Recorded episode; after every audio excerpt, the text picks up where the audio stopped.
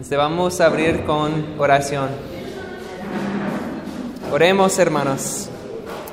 Padre Santo que estás en los cielos, te damos gracias por ese día, por esta oportunidad de aprender más sobre el evangelismo. Te pedimos en esta hora que nos des más coraje, que nos des este valor de compartir tu evangelio, aunque tengamos miedo, aunque nos da miedo, pero tú te pedimos no solamente que nos quites este miedo, pero que nos, nos des el coraje, el valor de compartir aunque tengamos el miedo. Y también te pedimos que tú demuestres tu fuerza a través de nuestra debilidad para que toda la gloria sea tuya. Te pedimos en el nombre de Cristo Jesús. Amén.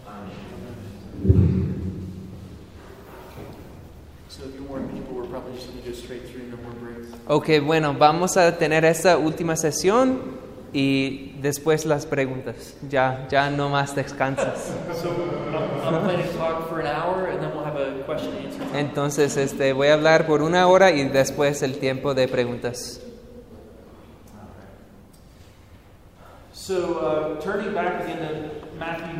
Entonces, otra vez en Mateo 9, 35 a 38. 38.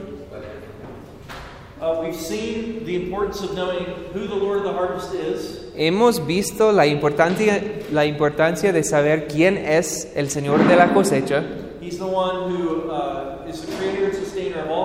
Es el que creó y sostiene todas las cosas. Uh, el que tiene toda la autoridad en el cielo y en la tierra. Ha dado esa autoridad a su Hijo, que fue crucificado, eh, resucitado y ascendido. Está sentado en el trono a la diestra de Dios. Las naciones están bajo sus pies. Y es este Dios que nos manda y nos envía en la cosecha. También hemos visto la promesa de, Jesús que la cosecha está grande y incluye toda nación. Y podemos creer esa promesa porque conocemos a quien hizo la promesa. Él ha demostrado su fidelidad y lo ha hecho de una vez y otra vez. Especialmente como Jesús cumplió todas las promesas de Dios. Teniendo en mente, en mente estas dos cosas, la cosa primera a la que Dios nos uh, llama en Mateo 9 es la oración.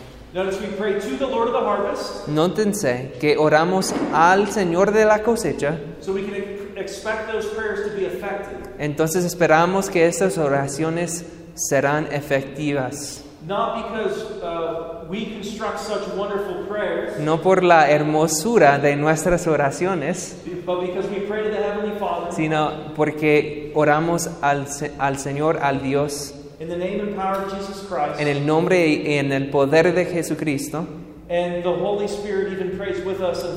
Y aún el Espíritu Santo está orando con nosotros y por nosotros. Tenemos esta descripción tan hermosa en el libro de Romanos. Que aunque nosotros no sabemos que debemos orar, el Espíritu uh, Santo ora con unos clamores que gemidos. Ah, sí. Y es importante antes de hablar del del contento de nuestra oración que entendamos el poder de la oración. A lo mejor han pedido esto o han pensado esto antes. But sometimes, in the midst of a difficult situation, Pero muchas veces cuando estamos en medio de una dificultad, I'll be talking to another Christian este, yo estaré hablando con otro cristiano and I'll ask, What should I do? y le estoy ah, pidiendo, ¿qué debo de hacer?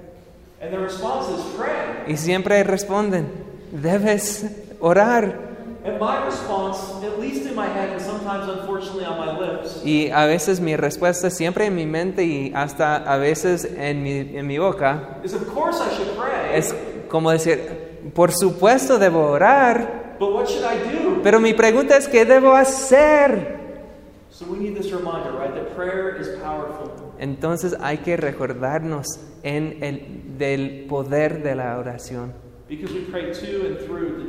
Porque estamos orando al, al Dios triuno, triuno, trino. Entonces cuando Jesús nos manda a orar al Señor de la cosecha, He's calling us to a powerful action. nos está llamando a una acción poderosa. Uh, the Westminster Shorter Catechism, El Catecismo Menor de Westminster, uh, question and answer 98, en la pregunta y ah, la respuesta 98, in answering the question, What is prayer? la pregunta es, ¿qué es la oración? It says this Nos dice esto. Prayer is an offering up of our desires unto God La oración es una ofrenda nuestra de nuestros deseos a Dios for things agreeable por las cosas de acuerdo con su voluntad en el nombre de Cristo con la confesión de nuestros pecados y el agradeci- agradecimiento por sus misericordias. Entonces sí, este, somos llamados a orar por las cosas de acuerdo con su voluntad. Esto incluye orar por la cosecha, Because the Lord desires to see the nations ascending His mountain. porque el Señor desea que las naciones ascendan a su monte. And so we can pray that with expectation. of the Entonces podemos orar esto con esperanza de que Él va a responder a esa oración.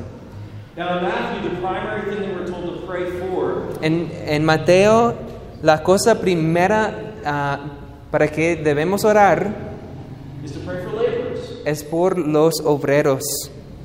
In other words, the harvest is so plentiful En otras palabras, la cosecha es tan grande and there's so much work to be done y hay tanta obra que hacer that there aren't enough people to do the work. que no hay suficientes personas que, para hacer el trabajo. That- That's the, the, the idea or image that, that Jesus Esa es la imagen que nos da Jesús.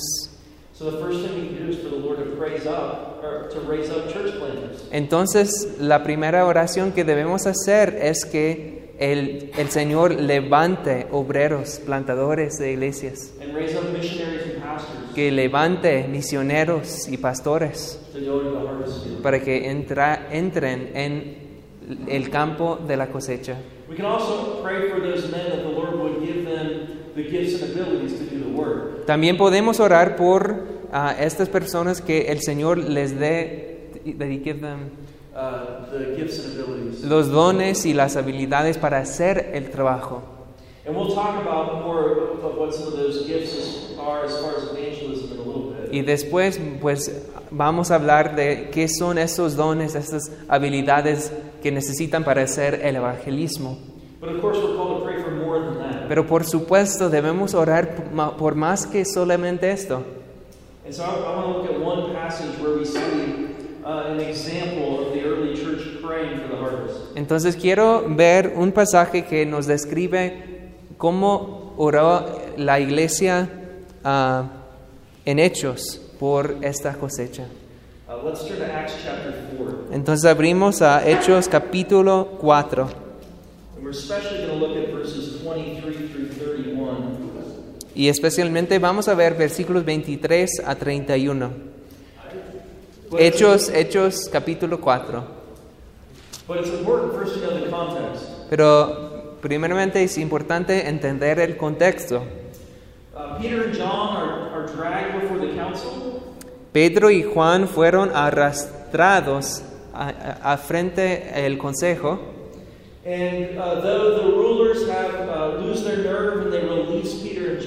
y aunque los, ah, los maestros los del consejo pues deciden eh, dejar ah, que, que se fueran eh, Pedro y Juan, but they tell them that a condition of their release pero les dicen este mandado is that they stop preaching the gospel. que dejen de predicar el evangelio. Si siguen predicando este evangelio, los vamos a arrestar de nuevo y te vamos a poner en, en juicio. Y Pedro y Juan entienden que no solamente es entrar en juicio contra ellos, este, ellos saben que están en peligro por sus vidas. Y teniendo esto en mente, es interesante notar qué es la primera cosa que hacen después de salir de- del consejo. That's what we read about in verses 23 through 31. Y eso es lo que leemos en los versículos 23 a 31. Ok. Y puestos en libertad, vinieron a los suyos y contaron todo lo que los principales sacerdotes y los ancianos les habían dicho. Y ellos, habiéndolo oído, alzaron unánimes la voz a Dios y dijeron, Soberano Señor, tú eres el Dios que hiciste el cielo y la tierra, el mar y todo lo que en ellos hay. Y que por boca de David, tu siervo, dijiste, ¿por qué se amontinan las gentes y los pueblos piensan cosas vanas? Se reunieron los reyes de la tierra y los príncipes se juntaron en uno contra el Señor y contra su Cristo porque verdaderamente se unieron en esta ciudad contra tu santo Hijo Jesús, a quien ungiste, Herodes y Poncio Pilato, con los gentiles y el pueblo de Israel, para hacer cuanto tu mano y tu consejo habían antes determinado que sucediera. Y ahora, Señor, mira sus amenazas y concede a tus siervos que con todo de, denuedo hablen tu palabra mientras extiendes tu mano para que se hagan sanidades y señales y prodigios mediante el nombre de tu santo Hijo Jesús. Cuando hubieron orado, el lugar en que estaban congregados tembló, y todos fueron llenos del Espíritu Santo y hablaban con denuedo la palabra de Dios. So it's important to notice that, that Peter and John recognize prayer as kingdom warfare. Prayers, what? Kingdom warfare. Ah, entonces es importante que notaron este Pedro y Juan que en esta batalla para el reino su, su arma fue la oración. In other words, they know they're in a battle. Entonces, otra- en otras palabras, ellos saben que están en una guerra. These rulers and authorities hate them because they hate Christ. Estos principados y, principados y potestades odian a ellos, los discípulos, porque odian a Cristo. And these rulers and authorities will do anything within their power to stop the gospel. Y estos principales, pados y ah, potestades quieren hacer lo que sea para dejar la, o para ah, prevenir la difusión del evangelio.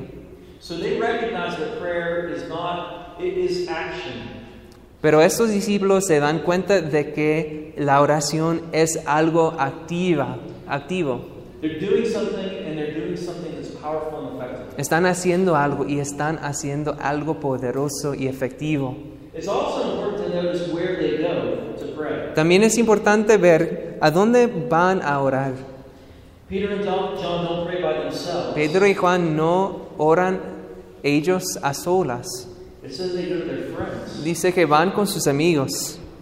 Um, yesterday we looked at Acts 2, Ayer vieron, eh, ayer vimos en Hechos 2 and we considered this new community that's centered around Christ, y considerábamos esta comunidad nueva centrada en Cristo the fellowship that they have together, y vimos la fraternidad que, que tenían y esta, ah, fraternidad les unió, ah, aunque tenían muchas diferencias. Y cuando amenazan a Pedro y Juan y eh, se encuentran en medio de una guerra, ellos van a esta comunidad. Esos son sus amigos, sus hermanos en Cristo. Y necesitan estar con estos hermanos en medio de la batalla. Y estando juntos, oran. It- It's interesting, interesting as well to note that in this prayer, También es interesante notar en esa oración, six verses long, que es de seis versículos, pero en, de cinco, en cinco versículos reflexiona sobre quién es Dios. Y solamente es en el último versículo que hacen su petición. In other words, they recognize that their hope rests in God. En otras palabras, ellos se dan cuenta que su esperanza está en Dios. And so as they pray to God, Entonces, mientras están orando a Dios, they pray back to Him His character oran a Dios sobre el carácter de Dios, and His words sobre sus palabras and His promises. y sus promesas. And notice what, how, how they address God. Y nótense cómo este, se dirigen a Dios. Sovereign Lord. Le dicen el Señor soberano. It- It's something like dictator. De hecho, están diciendo algo como eh, autócrata o, o déspota. In other words, He has En otras palabras, ellos saben que Él tiene toda la autoridad. Every other authority in heaven and on earth submits to His authority. Toda autoridad en los cielos y en la tierra somete a la autoridad de Dios. Aún estos principados que han amenazado, amenazado la vida de Juan y Pedro, any authority they possess cualquier au- autoridad que ellos tienen está bajo la autoridad de Dios. It- It's almost as if they choose this title Es casi como que ellos deciden usar ese título para Dios, to remind and comfort themselves. para este, recordarles a sí mismo. Remember what the Lord said to us right before He ascended to, to heaven. Este, recuerden, nos recordamos qué dijo nuestro Señor antes de ascender al cielo. All authority in heaven and on earth belongs to me. Toda autoridad en los cielos y en la tierra me pertenece a mí. Y yo estaré siempre con, con ustedes hasta el fin del mundo. Aún antes del consejo, aún si estás en la cárcel and even if they take your life, y aún si te quitan la vida, I'm with you always. yo estaré contigo siempre. So they remember who He is. He's the sovereign Lord. Entonces se acuerdan de quién es el Señor, es el Señor soberano, He made the heaven and the earth and, and the sea and everything in them. que Él creó el cielo y la tierra, el mar y todo lo que en ellos hay, But He's also a God who speaks. pero también es Él que habla. And in particular, they quote Psalm 2. Y en particular citan el Salmo 2. The first two verses of that psalm describe the nations raging against God. En estos dos versículos de Salmo 2 este, describe las naciones que se amontinan contra Dios. And do you remember the Lord's reaction in Psalm 2 to their raging and rebellion? Y ustedes se acuerdan qué es la respuesta de Dios a su rebelión. He sits in heaven and he laughs. Dice que Él está sentado en el cielo y se ríe. This beautiful expression of his authority being ultimate. Esta es una expresión hermosa de su autoridad última. They might threaten Peter and John in their physical life, Este consejo puede amenazar a, a Pedro y a Juan eh, en cuanto a su vida física, but these rulers and authorities are no threat to God. pero ellos no tienen ningún poder sobre Dios. But they also focus on what God does. Pero también se enfoca en la oración sobre lo que Dios ha hecho. And they point in particular to what God has done through Jesus Christ. Y en particular piensan en lo que Dios ha hecho en Cristo Jesús. In verse 27, it says, En versículo 27 dice, In this city they were gathered together against your holy servant Jesus, whom you anointed, both Herod and Pilate, along with the Gentiles and the peoples of Israel. Porque verdaderamente se unieron en esta ciudad contra tu santo Hijo Jesús, a quien ungiste, Herodes y Poncio Pilato, con lo- los gentiles y el pueblo de Israel. And the, the, the rulers he names, the nations he names, are exact parallels to, to Psalm 2. Y de hecho nombra a unos ah, principados y unas naciones que es el mismo de las naciones que están en Salmo 2. The Gentiles rage. Los gentiles se amotinan. También los israelitas están ah, pensando cosas vanas. King Herod plots against Jesus. Herodes está pensando contra Jesús. Poncio Pilato también está pensando contra Jesús. And he is the. Pero Él es el Señor, es el ungido de Dios. But even their actions Pero aún, aún sus acciones are under the authority of God. están bajo la autoridad de, de Dios. Isn't that what, what they say in verse 28? ¿No es esto lo que dice en versículo 28? They do whatever your hand and your plan have predestined to take place. Ellos hizo cuanto tu mano y tu consejo habían antes, antes determinado que sucediera. So that even their plot Entonces hasta sus pensamientos está bajo la autoridad del Señor soberano.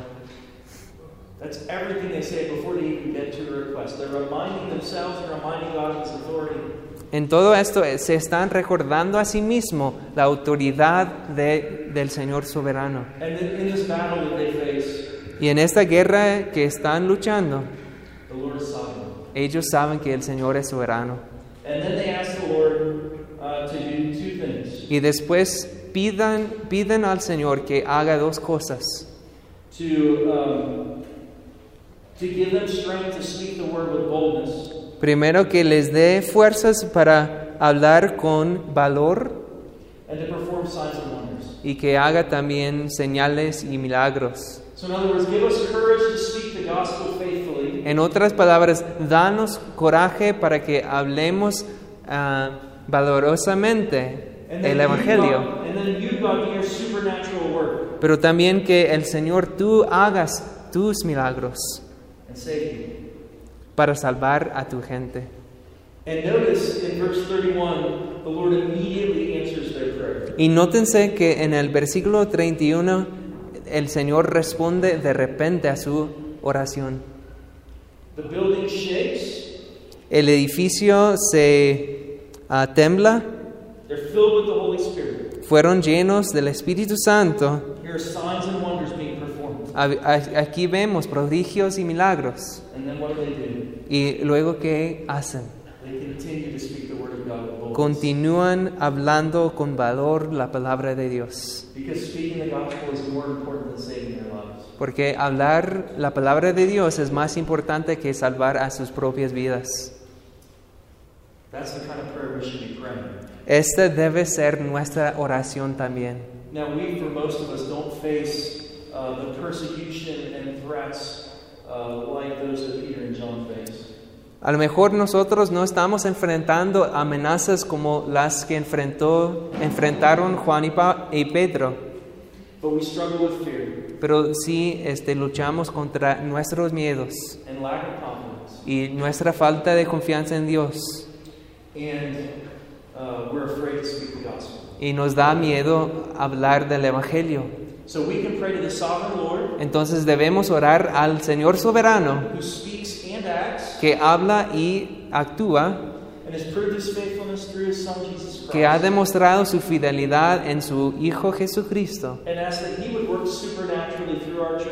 Y lo debemos pedir que Él actúe a través de nuestras iglesias mientras nosotros valorosamente prediquemos el Evangelio. Esta es una oración que debemos orar. Y orar esto es un acto de guerra espiritual. Now, what are some of the things that we can pray for those who are called the laborers, pastors, and church planners? Pero ¿qué más podemos orar para los, por los que son llamados a ser plantadores y misioneros? First of all, we can pray for a harvest. En primer lugar, podemos orar por la cosecha.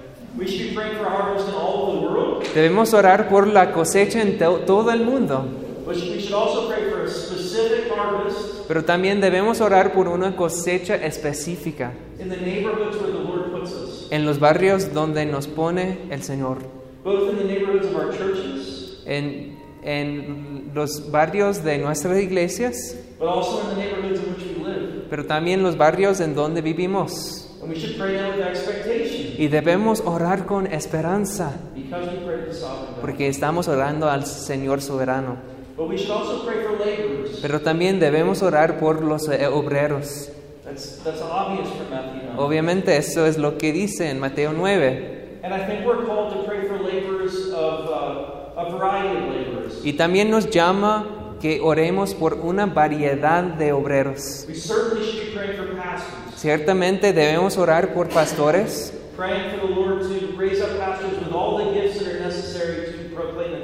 debemos orar que Dios levante pastores que tienen todos los do- dones necesarios. We should pray for elders Pero también debemos orar que levante ancianos que van a participar en este ministerio con el pastor. También oramos que el Señor les dé valor y efectividad. También debemos orar por los diáconos. Cuando yo entreno a diáconos, I remind them that they have a unique evangelistic responsibility. les recuerdo siempre que tienen una responsabilidad única en el evangelismo. And sometimes they have opportunities to share the gospel Y a veces ellos tienen oportunidades para compartir el evangelio that a pastor rarely has. que muy poco se tiene el pastor estas oportunidades. Porque cuando estamos ayudando a al- alguien con sus necesidades físicas, those same people are struggling with spiritual needs. esas mismas personas también tienen necesidades espirituales. Y mientras estamos cubriendo sus necesidades físicas, tenemos la oportunidad de compartir el Evangelio. And, and actually, I think Paul anticipates that somewhat when he gives the qualifications for deacons. Y de hecho yo creo que Pablo está pensando en esto cuando nos da las cualificaciones para los diáconos. We turn briefly to 1 Timothy. Vamos a abrir a Primera de Timoteo 3. Uh, 1 Timothy 3, verse 9. A primero de Timoteo, Timoteo 3, 9. Notice, this is interesting. This is a qualification for deacon. It's not, there's not a parallel qualification for elder, at least in the specific list that Paul gives. But notice what he says must be true of deacons. Nótense que esta es una calificación ah, para diáconos y de, de hecho no es requerido para los ancianos. Dice que guarden el misterio de la fe con limpia conciencia. Una parte de lo que está diciendo Pablo is that they must understand the mystery of the gospel. es que ellos necesitan entender el misterio del Evangelio. Because they're not just meeting physical needs. Porque no solamente van a estar ayudando con las necesidades físicas. So, in other words, a deacon is not just someone who understands how to deal with money, En otras palabras, un diácono no solamente entienda, entiende manejar bien las finanzas, sino que también entiende manejar el Evangelio y cómo comunicarse el Evangelio en cuando viene la oportunidad. Entonces debemos orar por diáconos, que no solamente son consejeros ah, sabi- ah, sabios, que, pero también son, ah, que sí, son evangelistas. Y están- Están dispuestos a hablar el Evangelio en donde sirven. So we're praying for pastors, elders, and deacons Entonces estamos orando por pastores, por ancianos, por diáconos, who are ready to labor in the harvest fields que están dispuestos a colaborar en los campos de la cosecha, But I also believe we're praying for members, men and women, pero también creo que estamos orando por los miembros de la iglesia que estén dispuestos a hablar sobre su Salvador. They don't have the same evangelistic responsibility as pastors, elders, and deacons. No tienen la responsabilidad tan grande como los pastores, ancianos y diáconos, But they should be ready to talk about their Savior pero todos deben estar dispuestos y listos para hablar sobre su Salvador. Y debemos po- poder expresar su, ah, su al- alegría en su salvación. Y como pastores y ancianos, we should be training our people to do that. debemos entrenar a cada persona a hacer esto. We particularly train them in our preaching. Particularmente les entrenamos en la pre- usando en nuestra predicación, Because we're preaching the gospel to believers and unbelievers. porque en cada predicación predicamos el evangelio a los creyentes y también a los no creyentes. And in our preaching, Y en nuestra predicación, uno, una de nuestras metas es que los creyentes tengan un entendimiento más profundo del evangelio y que ellos crezcan en su amor por Jesús. And because of that, they're ready to tell people Y por esta razón ya estarán listos para compartir este evangelio con los demás. De hecho, debe haber un sentido en que este, no pueden dejar de hablar de Jesús, Because Jesus has an impact on all of their life. porque Jesús deja su, ah, su, su huello, o, este, eh, tiene este impacto en toda su vida. He affects everything, how they, how they live in their household. Este, tiene afecto en cómo viven en sus casas, afecta cómo somos parientes, afecta cómo los hijos obedecen a sus papás, afecta cómo los em- empleos este, a- tratan a sus empleados. Y cómo los empleados eh, este, se tratan con su empleador. Jesús cambia cómo nos tratamos con nuestros vecinos. Necesitamos amarles como nos amamos a nosotros mismos. Y nos llamamos a poner sus intereses antes de los nuestros. And for the world, that makes no sense. Y para el mundo eso no tiene sentido, But for a believer, it makes sense. pero para nosotros sí lo entendemos. Porque es por Jesús. So everything we do Entonces lo- todo lo que hagamos is affected by our relationship with Jesus. es impactado por nuestra relación con Jesús. And our members need to, to learn that Y todos los miembros necesitan aprender esto and understand that y entender esto and be ready to speak about it. y estar listos y dispuestos a hablar de esto. So, what are some of the specific ways that a pastor is called to do the work of evangelism? Entonces, ¿cuáles son algunas maneras específicas en que un pastor puede hacer el evangelismo? Entonces, quiero que pensemos de esto, de la, la perspectiva del pastor, In other words, how can I, as a pastor, be more effective in my evangelistic ministry? en otras palabras, ¿cómo puedo yo, como pastor, puedo ser más efectivo en mi evangelismo? But also, how can the congregation pray for your pastor Pero para los que no son pastores, ¿cómo pueden orar por su pastor? to be an effective evangelist? Para que él sea evangelista efectivo. So let's let's talk about that in several different ways. Let's start with preaching. Bueno, vamos a empezar en la predicación. There are two primary things that Paul asked the church to pray for him. Hay dos cosas que ah, Pablo pidió a la iglesia que orara por él.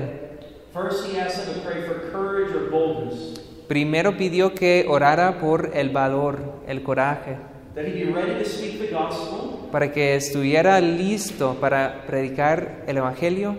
No matter the response, ah, a pesar de la falta de respuesta and no matter if there's opposition, y a pesar de la oposición, que en todo este, predicara el Evangelio con valor. We see that in places like uh, the end of the book of Ephesians. Eso es lo que vemos en el fin de la carta a los Efesios. He very specifically says, Pray for me that I would be bold to speak the gospel. Específicamente les pide or- que oraran por él, que, ah, que predique con valor. But another thing that he asks Pero otra cosa que pide Pablo es que oraran por él que predicara claramente, con claridad. And, and maybe that us. Y a lo, a lo mejor esto nos sorprende. We know that he asked for courage, Sabemos que él pidió por el coraje, but he also very clearly asked that he would learn to speak, pero también pidió por la claridad. So in 2 Corinthians 4, verse 2, Entonces en 2 de Corintios 4:2, this is what Paul says. eso es lo que dice Pablo. But we have renounced disgraceful, underhanded ways. Antes bien renunciamos a lo a- oculto y vergonzoso, no andando con astucia ni adulterando la palabra de Dios, but by the open statement of the truth, sino por la manifestación de la verdad, we would commend ourselves to everyone's conscience in the sight of God. recomendándonos a toda conciencia humana delante de Dios. Now, one thing that he's asking there is that he would be willing to, to speak openly. In other words, that he had courage to speak the gospel. Ahora bien, una cosa que está diciendo aquí es que tenga coraje para hablar abiertamente, a- a- públicamente, But he's also asking, pero también está pidiendo, or, or not asking, he's describing Bueno. his preaching está describiendo su predicación as a clear statement of truth. como una manifestación muy clara de la verdad. So that he wouldn't speak in mysteries or puzzles, Entonces no habla en misterios o en misterios, but he would make a clear presentation of the gospel. sino que habla claramente del Evangelio.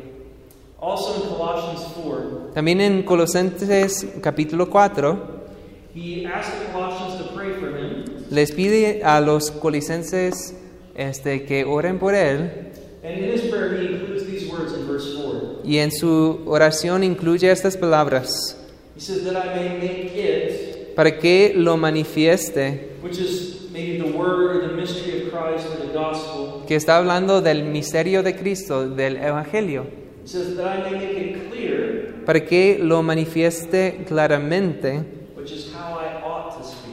como debo hablar. So it's interesting that he's both praying for the ability to speak the gospel clearly, Entonces es interesante que está este, orando que pueda hablar claramente el Evangelio, but he's also describing clarity as an obligation. pero también está describiendo que debe hablar claramente, es, es su responsabilidad. In other words, a preacher needs to be clear. En otras palabras, un predicador, pre- predicador necesita ser claro. Uh, in that same, uh, in 2 Corinthians 4 that we talked about before, uh, God describes the work that He's done in Christ as an unveiling of the gospel. En segunda de Corintios 4 eh, describe la obra de, de Jesús como la revelación, eh, el descu... eh, Never use that language. Okay, okay. It's a Really rough paraphrase. Let me circle back and describe Okay, it differently. Okay, okay. So in 2 Corinthians 4, En segunda de Corintios 4, uh, Paul is describing the world as being blind. Pablo está describiendo al mundo como están a ciegas. They're in the dark. They can't see God. Están en la oscuridad y no pueden ver a Dios. But he describes Jesus as bringing light. Pero describe a Jesús como que Él trae la luz.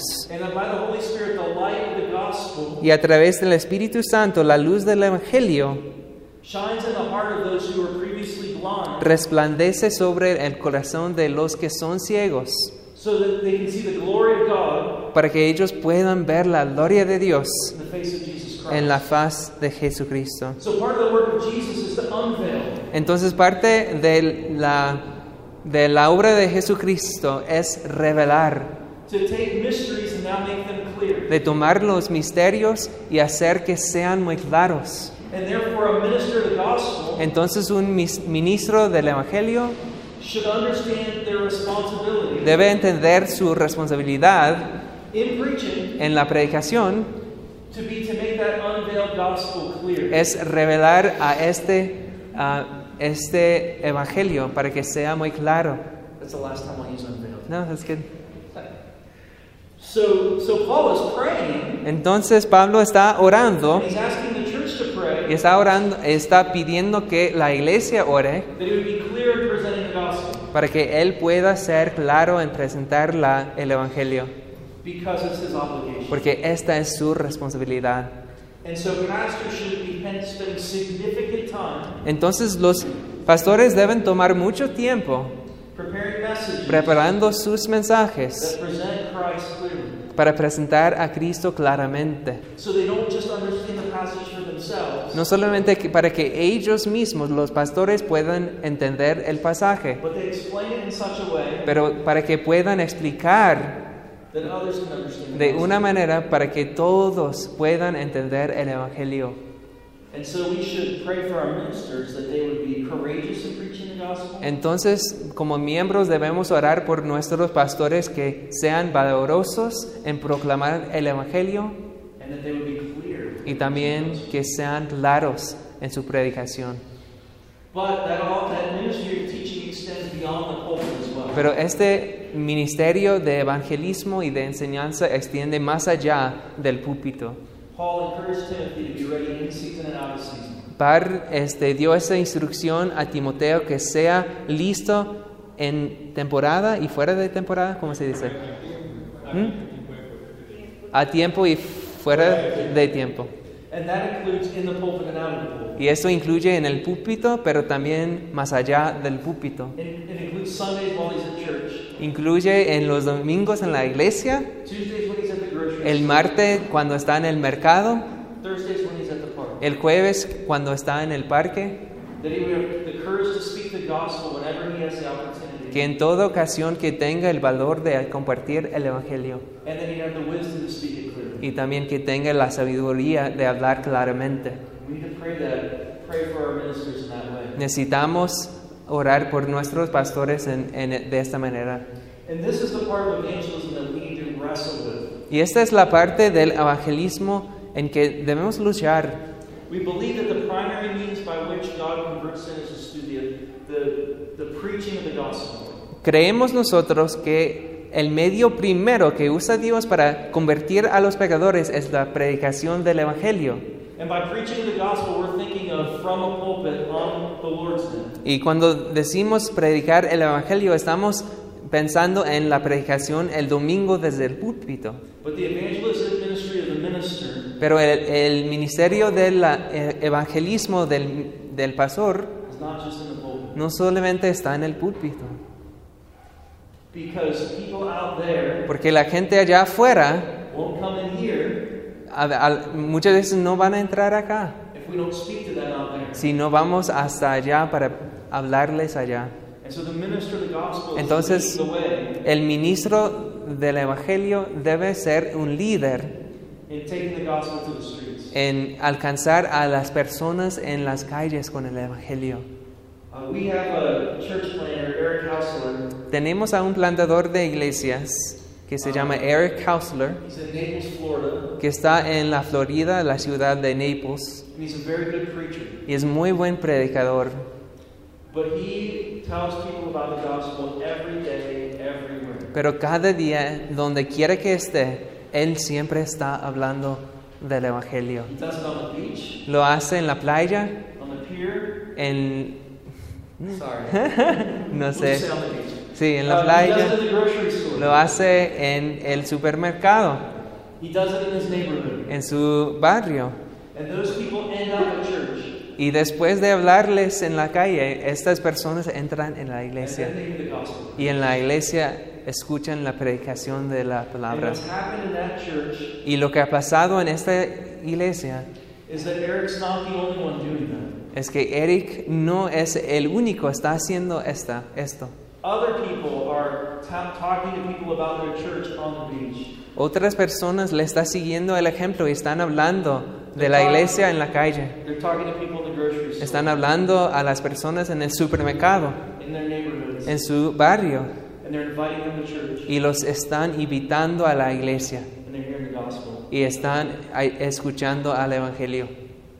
Can I, can I just add to that? The way he does this, he goes up and asks them if he can help them with something. Yes. Ah, quiero agregar, eh, su manera de como acercarse a, a una persona es siempre va y le pregunta, ¿le puedo ayudar con algo? So he'll, if he hears them complaining or if he perceives that they're looking for something, Ah. he does it by way of first offering to help and then leading to the gospel. Su primera palabra siempre es, ¿le puedo ayudar? O por ejemplo, si escucha que se están quejando de algo, se acerca y le pregunta, ¿le puedo ayudar? ¿Cómo le puedo ayudar? Y después de iniciar así, este, en la conversación llega al Evangelio. Right, that, that is an important distinction. He doesn't move directly to the gospel. Muchas veces no empieza con hablar de, de Jesús, Now, he will move directly to inviting them to church. pero sí directamente puede este, a veces invitarles a la iglesia. And I think that's an important distinction. Y es importante esta distinción, Uh, That, that our primary goal typically que nuestra meta primaria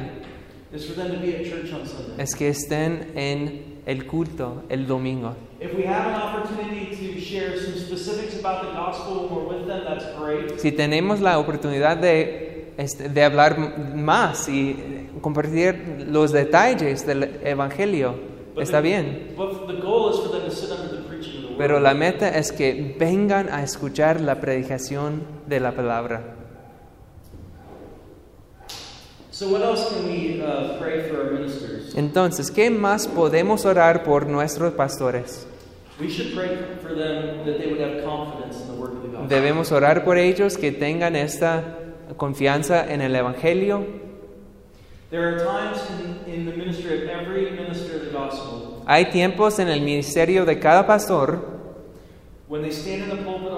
cuando se pongan de pie en el púlpito el domingo and they're discouraged y están desilusionados and they doubt the power of what they're doing when they preach. y a lo mejor dudan en el poder de la predicación. There are other times when they stand in the pulpit Hay otros tiempos cuando se ponen de pie en el púlpito filled with the Spirit llenos del Espíritu Santo and greatly confident in what the Lord y will do. tienen esta confianza que Dios hará algo a través de esta predicación.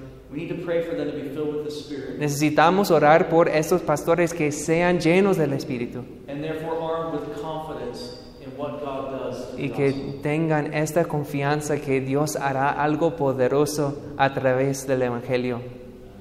We also need to pray that they would be convicted by the gospel. También este, debemos orar que sean, eh, que tengan una convicción por el Evangelio, In other words, that they really believe what, what the passage says. que realmente crean lo que dice el pasaje de la Biblia. And that even in their study of the passage, Y aún en sus estudios, preparando su predicación, they've been changed by the gospel. han sido cambiados por el Evangelio. So that when they stand up in the pulpit, Para que cuando se pongan de pie en el púlpito, it's obvious es muy obvio that they've been changed by the word. que han sido cambiados por la palabra. That changes how they preach. Esto cambia su manera de predicar. One more thing for today, as far as ministers, Una cosa más que debemos orar por los ministros. we should pray that they would be filled with compassion. Debemos orar que sean llenos de compasión. We're too quick to be cynical, Somos muy rápidos de ser cínicos, es cínicos. but we need to look on the world with compassion. Pero debemos ver y mirar al mundo con compasión. Remember the attitude of Jesus in Matthew 9. Recuérdense la actitud de Jesús en Mateo 9. As he's traveling from city to city, Mientras está yendo de una ciudad a otra, teaching and healing, está enseñando y sanando, He looks on the crowds with compassion pero mira a, la multita- a las multitudes con compasión, because they're harassed and helpless, porque ve que están abatidas como ovejas que no tienen pastor. Pray for your pastor that he be filled with compassion, Oren por su pastor que sea lleno de compasión. and in particular, compassion for the lost. y en particular esta compasión para los perdidos. Que Él ah, se, se dé cuenta that one of the most important things he does, que una de las cosas más importantes que hace y uno de los privilegios más ah, maravillosos que tiene es la oportunidad de predicar el Evangelio to people who are hurting a las personas que están heridos y que necesitan a un pastor.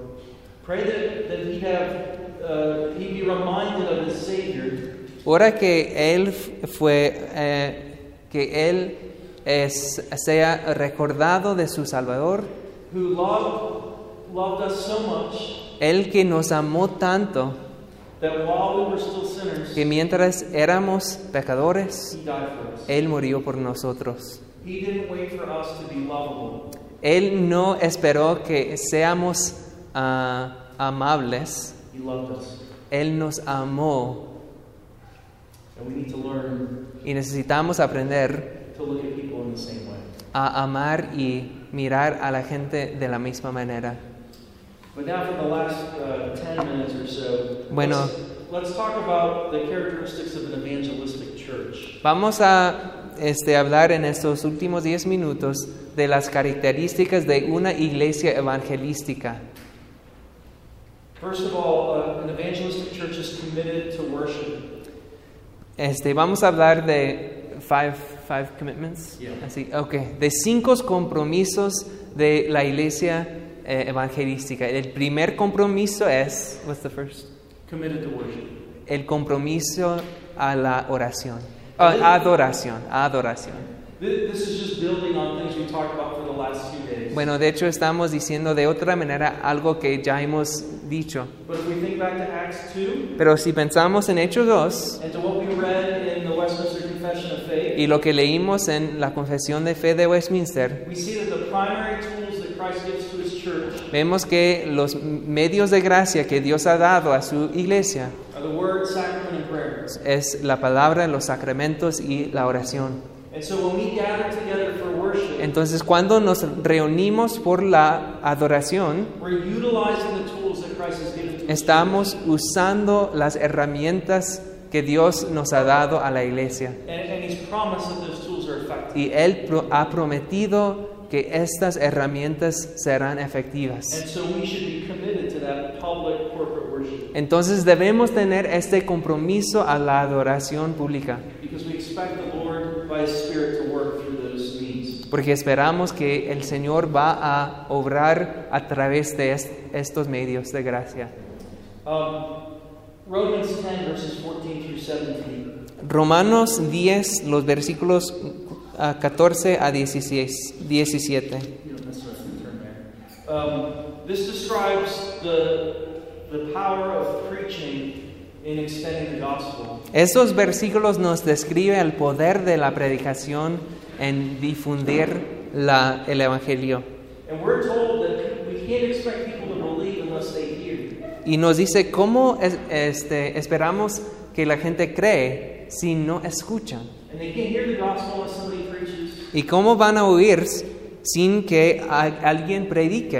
And somebody's not going to preach unless they're sent. ¿Y cómo predicarán si no fueran enviados? But when they hear the gospel preached Pero cuando la gente escuche el Evangelio predicado by someone who's sent by the church, por alguien que fue enviado por la iglesia, Jesus Christ actually speaks through that Jesús mismo está hablando por medio del pastor. Eso es lo que está pasando en la adoración pública. Jesús mismo está hablando. That should change our perspective on worship. Esto debe cambiar nuestra perspectiva sobre la adoración. First of all, as believers, we should want to be there. Primeramente, como creyentes debemos querer, querer estar allá. Because this is the, the house of God. Porque esta es la casa de Dios. And this is where Jesus speaks to his people. Y este es donde Jesús va a hablar a su pueblo.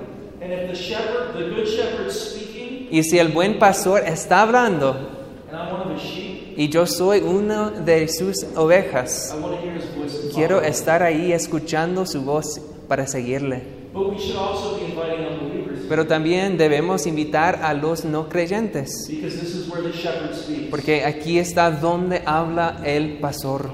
And if they're his sheep, Y si ellos son sus ovejas, aunque no lo, lo saben todavía, necesitan escuchar su voz.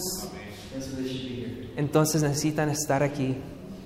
So we're committed to worship. Entonces tenemos este compromiso para la adoración pública And because we're committed to worship, we're also committed to word and sacrament ministry. y por esa razón también tenemos la el compromiso para el ministerio del sacramento.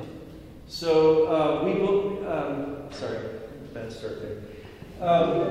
bad start there. We believe that, that God speaks through the sacraments as well. También creemos que Dios habla a través de los sacramentos, That through through uh, the elements of the through the bread and wine and through the water, que por medio de estos elementos, de la agua, del pan y del, ah, del vino. Él comunica y aplica su evangelio a su gente. And so again, we are committed to inviting people to corporate worship Entonces otra vez estamos, tenemos ese compromiso de invitar a personas a la adoración pública, because we're committed to word and sacrament. porque estamos comprometidos con el- la palabra y los sacramentos. And because we believe that the Spirit works through those means. Y porque creemos que el Espíritu obra a través de estos medios de gracia. En tercer lugar, tenemos un compromiso por la oración. Una iglesia evangelística is committed to ordinary prayer ministry. tiene el compromiso del, ah, del ministerio de la palabra y de la oración. El Señor nos ha dado promesas sobre el poder de la oración and He gives examples of the effectiveness of y también hemos visto ejemplos del poder de la ora- oración. We said, see them in the Bible, for instance, like in Acts 4 that we looked at earlier. Hemos visto los ejemplos bíblicos, eh, por ejemplo en Hechos ah, 4, But we also see them in the history of the church. pero también hemos visto muchos ejemplos en la historia de la iglesia. In the history of the church, when we see times of revival or reformation, En la historia de la, la iglesia, cuando vemos tiempos de revivamiento, revivimiento y de reforma, and when we see large groups of people coming to faith, y cuando vemos mucha gente convirtiéndose a la fe, we usually also see a church that's praying. por lo regular vemos que es una iglesia que ora. They're praying regularly. Están orando regularmente, con constancia. They're praying in their homes Están orando en casa y juntos también. Entonces una iglesia evangelística tiene el compromiso para la oración. Una cosa más sobre esto. I think we're, we should be committed to specific evangelistic prayer. Debemos tener el, el compromiso para la oración We evangelística. should be praying for people by name. Debemos orar por las personas por su nombre.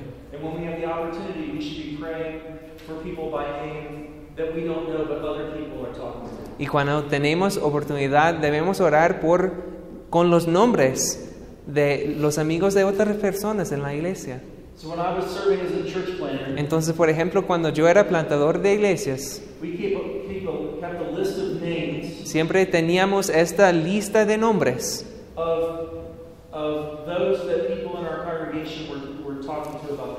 los nombres de las personas que con, ah, con los- las cuales las personas de nuestra iglesia estaban compartiendo el Evangelio. Y oraba, orábamos por estas personas cada semana, Orábamos. por e- ellos en nuestras casas y también en la adoración. Desde el púlpito, por los nombres, oré.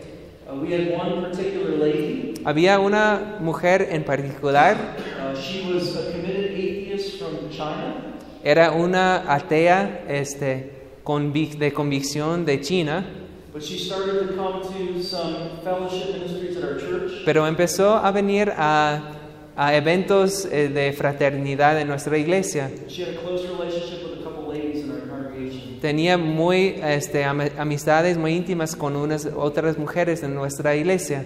As a young church plant, we prayed for her for four years. Como misión oremos, oramos por él por cuatro años, por ella por cuatro años. Había muchas personas que oraba por ella po- con su nombre que nunca la había conocida, years, pero después de cuatro años el Señor la salvó. She and her two children were baptized in our church. Ella y do- sus dos hijos fueron bautizados Y tuvimos una cena con eh, pastel. Nosotros celebramos. And then for the next 12 months, Y después por los próximos este, 12 meses todavía seguimos orando por ella, este, alabando a Dios por su conversión. Y también este, orando por su crecimiento. Pray. Y después pues ya empezamos a orar por su esposo. As as know. Y hasta que lo, lo que sé yo no ha sido convertido. But that was a pattern that we established in our church. Pero este fue nuestro patrón en nuestra misión. We prayed for people, some by name and some where people weren't willing to share their name. Oramos por algunas personas por nombre y si no teníamos nombre, pues oramos de todo modo. And we prayed for those Orábamos cada semana para estas personas perdidas And we prayed for the people in our church who were sharing the gospel with them. y también orábamos por los miembros de nuestra iglesia que estaban compartiendo el Evangelio con ellos. That was an important thing for our church to become an evangelistic congregation. Y esto es lo que, la manera que usábamos nuestra iglesia para convertirnos a ser una iglesia evangelística. Now, fourth, an evangelistic church En el cuarto lugar, eh, la iglesia evangelística tiene el compromiso para eh, la hospitality, fellowship Ah, and mercy. la fraternidad y la miseri- misericordia.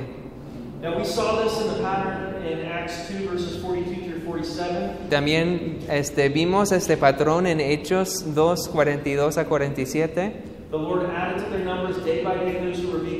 El Señor añadía a su número día tr- tras día los que habían de ser salvos. And part of that evangelistic ministry, Y una parte del ministerio evangelístico that they were in each other's homes each day, eating together and praying together. fue como comían cada día en, en las casas And they were caring for those in need. y estaban cuidaban, cuidando por los necesitados.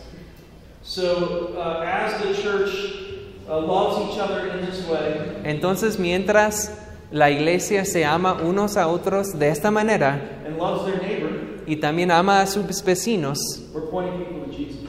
estamos señalando a, la Jesús, a las personas a Jesús. And by God's grace, Y a través de la gracia de Dios, He opens opportunities to share the gospel. Él nos da oportunidades para compartir el Evangelio. Este compromiso a la fraternidad incluye una un compromiso ah, a la hospitalidad. Christians should be the most welcoming people in the world. Los cristianos deben de ser las personas más amables y que dan el- la mejor bienvenida de todo el mundo. We should be welcoming foreigners and strangers. Debemos dar eh, la bienvenida a los extranjeros Y- y debemos ser los mejores vecinos en todo el barrio. Nuestros vecinos deben saber, if, if I need help, si yo necesito ayuda, that Christian family is esta familia cristiana sí me va a ayudar. And if I need to talk to someone, Y si necesito hablar con alguien, I can talk to them. puedo ir con ellos. And by the way, when I talk to them, Y cuando yo hablo con ellos, they pray with me and for me. ellos van a orar por mí. There's something different about them Hay algo diferente sobre estos vecinos, because they know Jesus. porque ellos conocen a Jesús. Y en el quinto lugar debemos tener el compromiso del, what was it? Testimony. del testimonio. So as we do all these other things that have been described, like hospitality and mercy, Entonces, mientras hagamos todas esas cosas como la hospitalidad y la misericordia, va a surgir oportunidades de compartir el Evangelio. Y cuando haya oportunidad, de- debemos estar listos, preparados. So the book of First Peter is primarily one of the primary themes of the book of First Peter is suffering. Entonces, un, un- un tema, un tema muy importante en el libro, la primera de Pedro, es el sufrimiento. The apostles giving them instruction about how to live the Christian life in the midst of suffering. Pedro les, les está enseñando cómo, cómo vivir la vida, cristiana, la vida cristiana entre el sufrimiento. And we shouldn't be surprised that in the midst of that, he talks about witnessing to the gospel. Pero no nos debe sorprender que en medio de esas tribulaciones habla de compartir el Evangelio. So let's look at 1 Peter 3, verses 14 and 15. Entonces vamos a ver 1 de Pedro 3, versículos 14 a 15. Si sois vituperados por el nombre de Cristo, sois bienaventurados, porque el glorioso Espíritu de Dios repas- reposa sobre vosotros. Ciertamente de parte de ellos Él es blasfemado, pero por vosotros es glorificado. Así que ninguno de vosotros padezca como homicida o ladrón. Ah, ah, es capítulo equivocado, ¿verdad? Ah, Ok, ok, ok. El capítulo 3, no el capítulo 4. Este, más también, si alguna cosa padec- padecéis por causa de la justicia, bienaventurados sois.